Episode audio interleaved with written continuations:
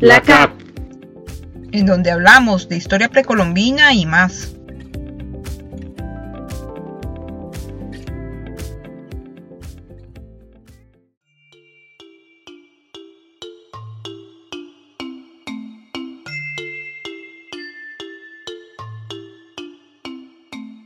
Estamos de vuelta con un episodio más de nuestra serie especial La CAP y CIAN en acción donde podrán informarse de primera mano sobre las novedades en el quehacer arqueológico narradas en la propia voz de las personas investigadoras. Los estudios que vamos a ver fueron presentados en el 2020 durante las jornadas de investigación y acción social del CIAN, es decir, el Centro de Investigaciones Antropológicas. Los proyectos inscritos en el CIAN tratan sobre diversas temáticas. Por ejemplo, algunos abordan temas como la organización social, los monumentos arqueológicos, el análisis cerámico, la arqueometría y muchos otros temas. Por otra parte, también tenemos los proyectos de acción social, que van a velar por el buen manejo, conservación y difusión de las colecciones arqueológicas en el LACAP. En esta ocasión vamos a escuchar al arqueólogo Mauricio Murillo Herrera, quien es docente de la Escuela de Antropología e investigador del CIAN. Mauricio nos va a comentar sobre los avances en su proyecto de investigación Análisis multiscalar de una aldea precolombina con arquitectura monumental en Costa Rica, el caso de Barranca. Recuerden que en nuestra edición especial los invitamos a que vean los videos de las ponencias. El enlace de esta ponencia lo dejaremos en la descripción del episodio.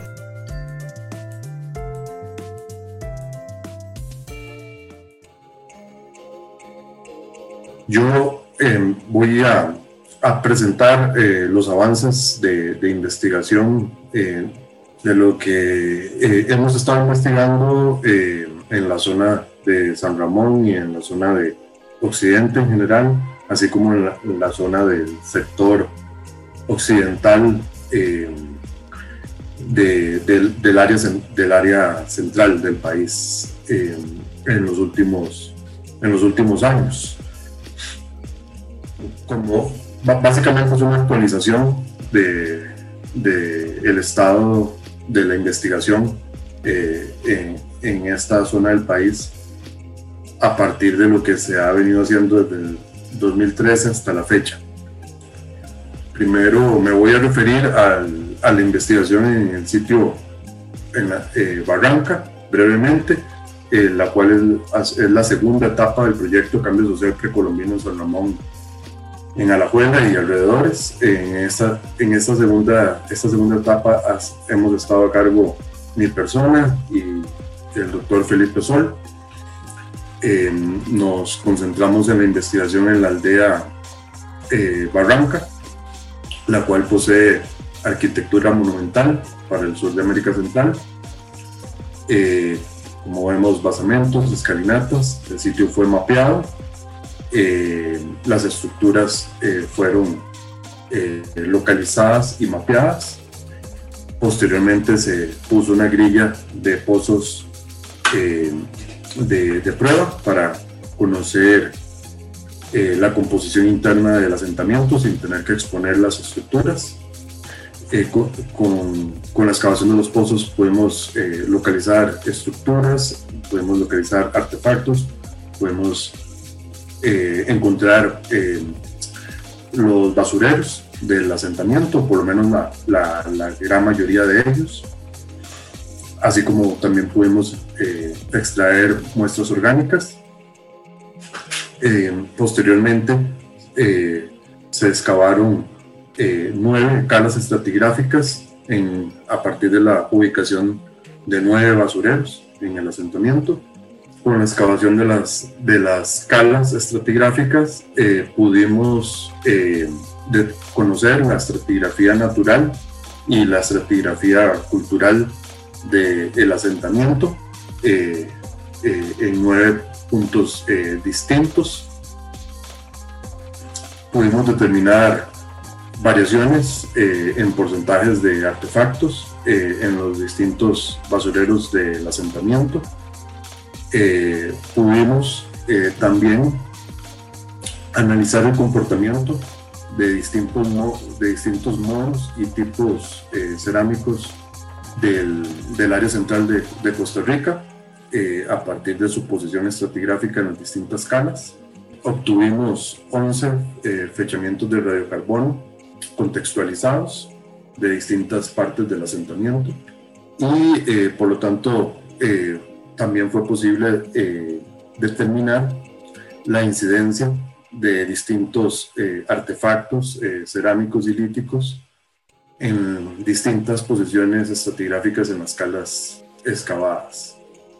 De esta manera pudimos eh, estudiar eh, la formación del asentamiento a lo largo del tiempo en términos ocupacionales, también en términos artefactuales en particular, como la lítica y el bajareque.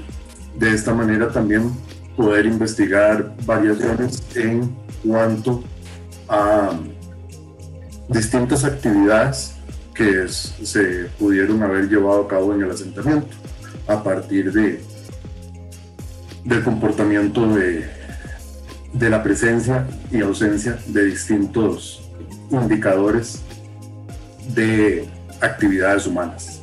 Por ahora eh, ya eh, la investigación en el sitio Barranca está concluida, el libro o la monografía ya está aceptada eh, para publicación, ya está en prensa.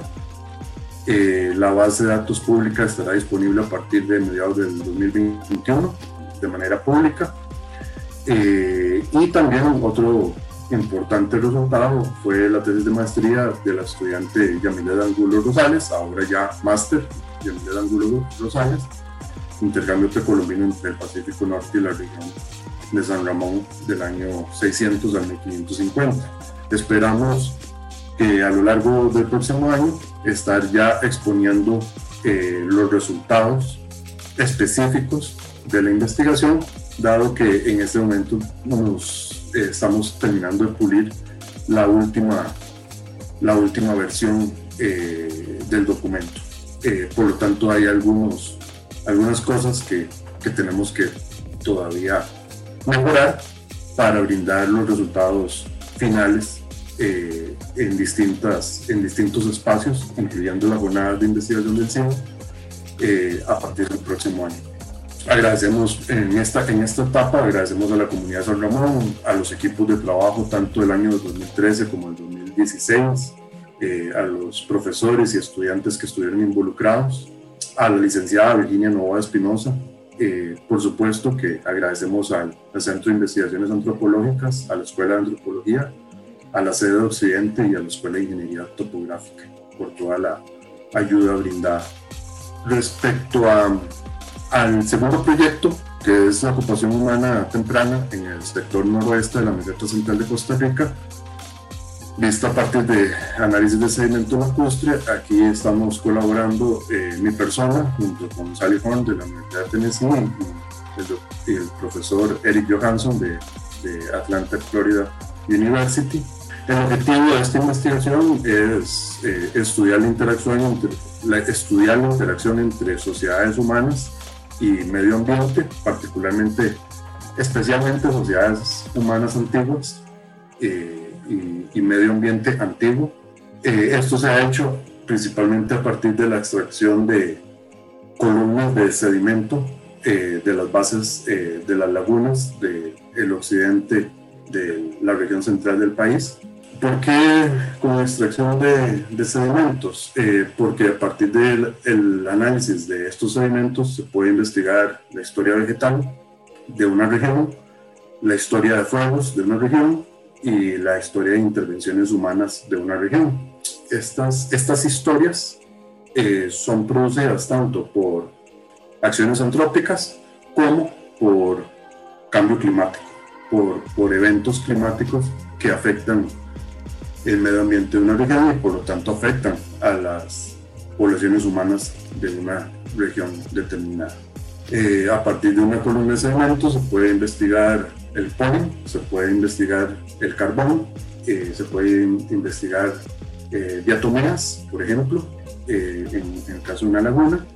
Y también toda esta información se complementa muy bien con la información relacionada con las ocupaciones humanas en los entornos de las lagunas.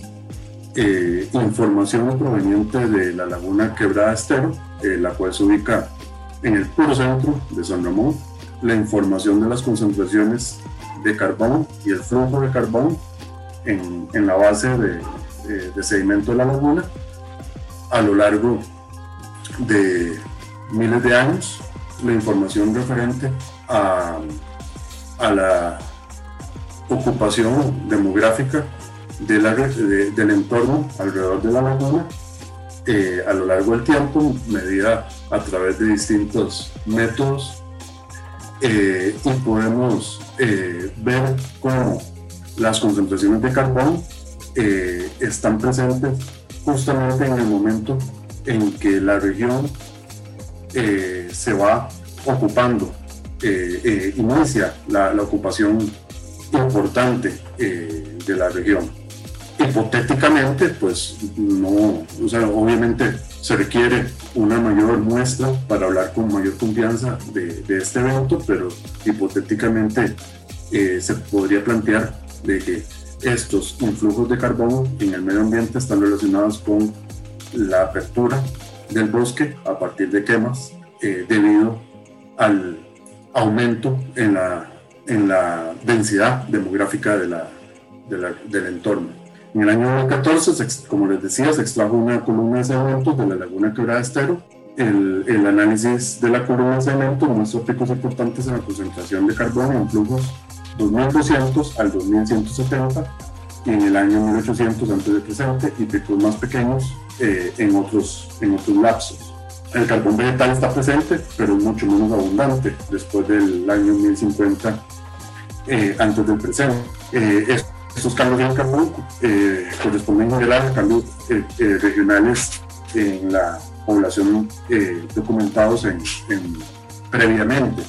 El pico de carbono bajo coincide con la evidencia arqueológica de aumento de la población regional en el año 2250 antes del presente, al comienzo de la fase arqueológica Pavas. Las concentraciones de carbón y el influjo permanecen altos a través de las fases arqueológicas Pavas y Culiabat y la caída de carbono cerca del año 1050 eh, antes del presente puede indicar cambios a escala local en la población o cambios en las prácticas agrícolas que reducen el uso del fuego. La presencia de carbón en el, perfil de, de quebrada estero probablemente refleja la quema asociada con las prácticas agrícolas precolombinas. Los picos de carbón más grandes, sin embargo, pueden indicar intervalos de fuego inducidos por sequías. Las temperaturas cambiantes del Océano Pacífico tropical afectan en gran medida la variabilidad climática. Estas variaciones a menudo causan olas de calor, sequías, inundaciones y otros fenómenos perturbadores. Uno de los resultados de las cambiantes temperaturas oceánicas se llama la oscilación sureña de Moore. Conocer cómo eh, funciona la oscilación sureña de Moore cómo históricamente ha afectado el medio ambiente y cómo históricamente ha creado problemas para los humanos es fundamental para las sociedades actuales, especialmente para aquellas que son vulnerables a cambios climáticos, productivos y económicos.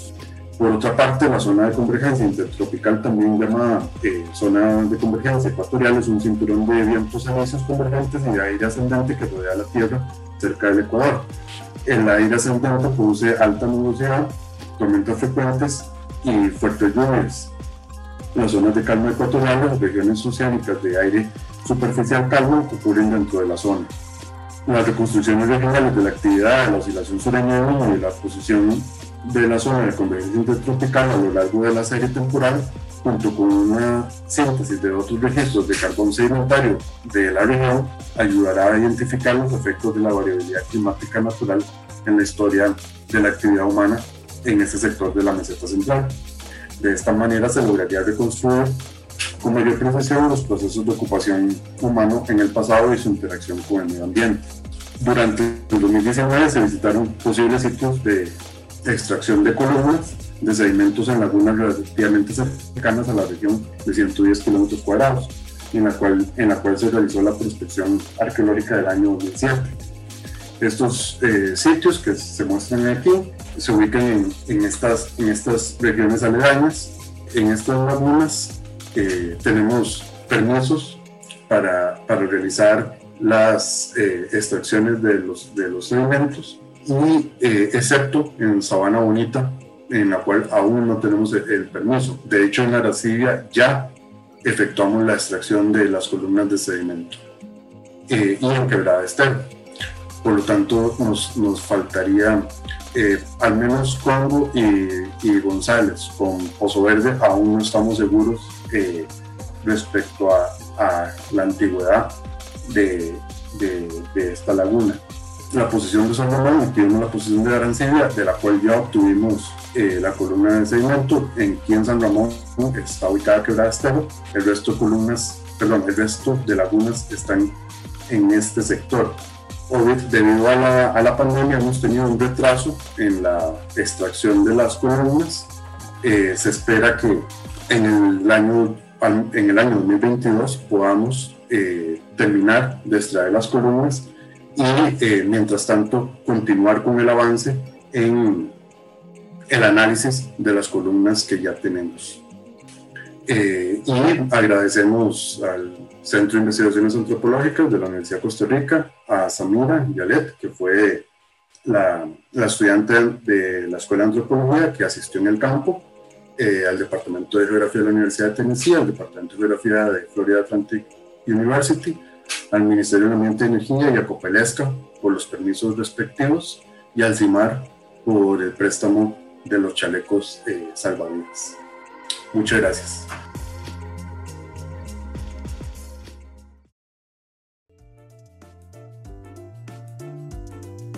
Les agradecemos por continuar apoyando a la CAP.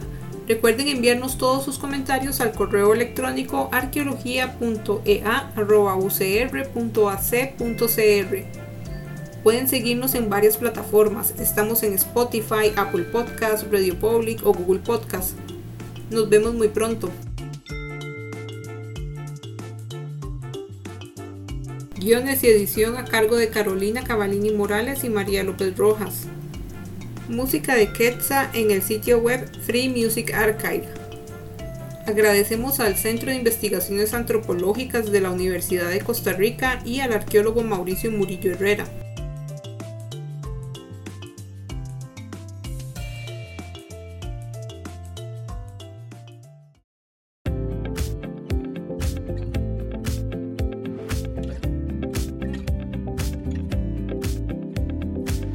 La CAP donde hablamos de historia precolombina y más.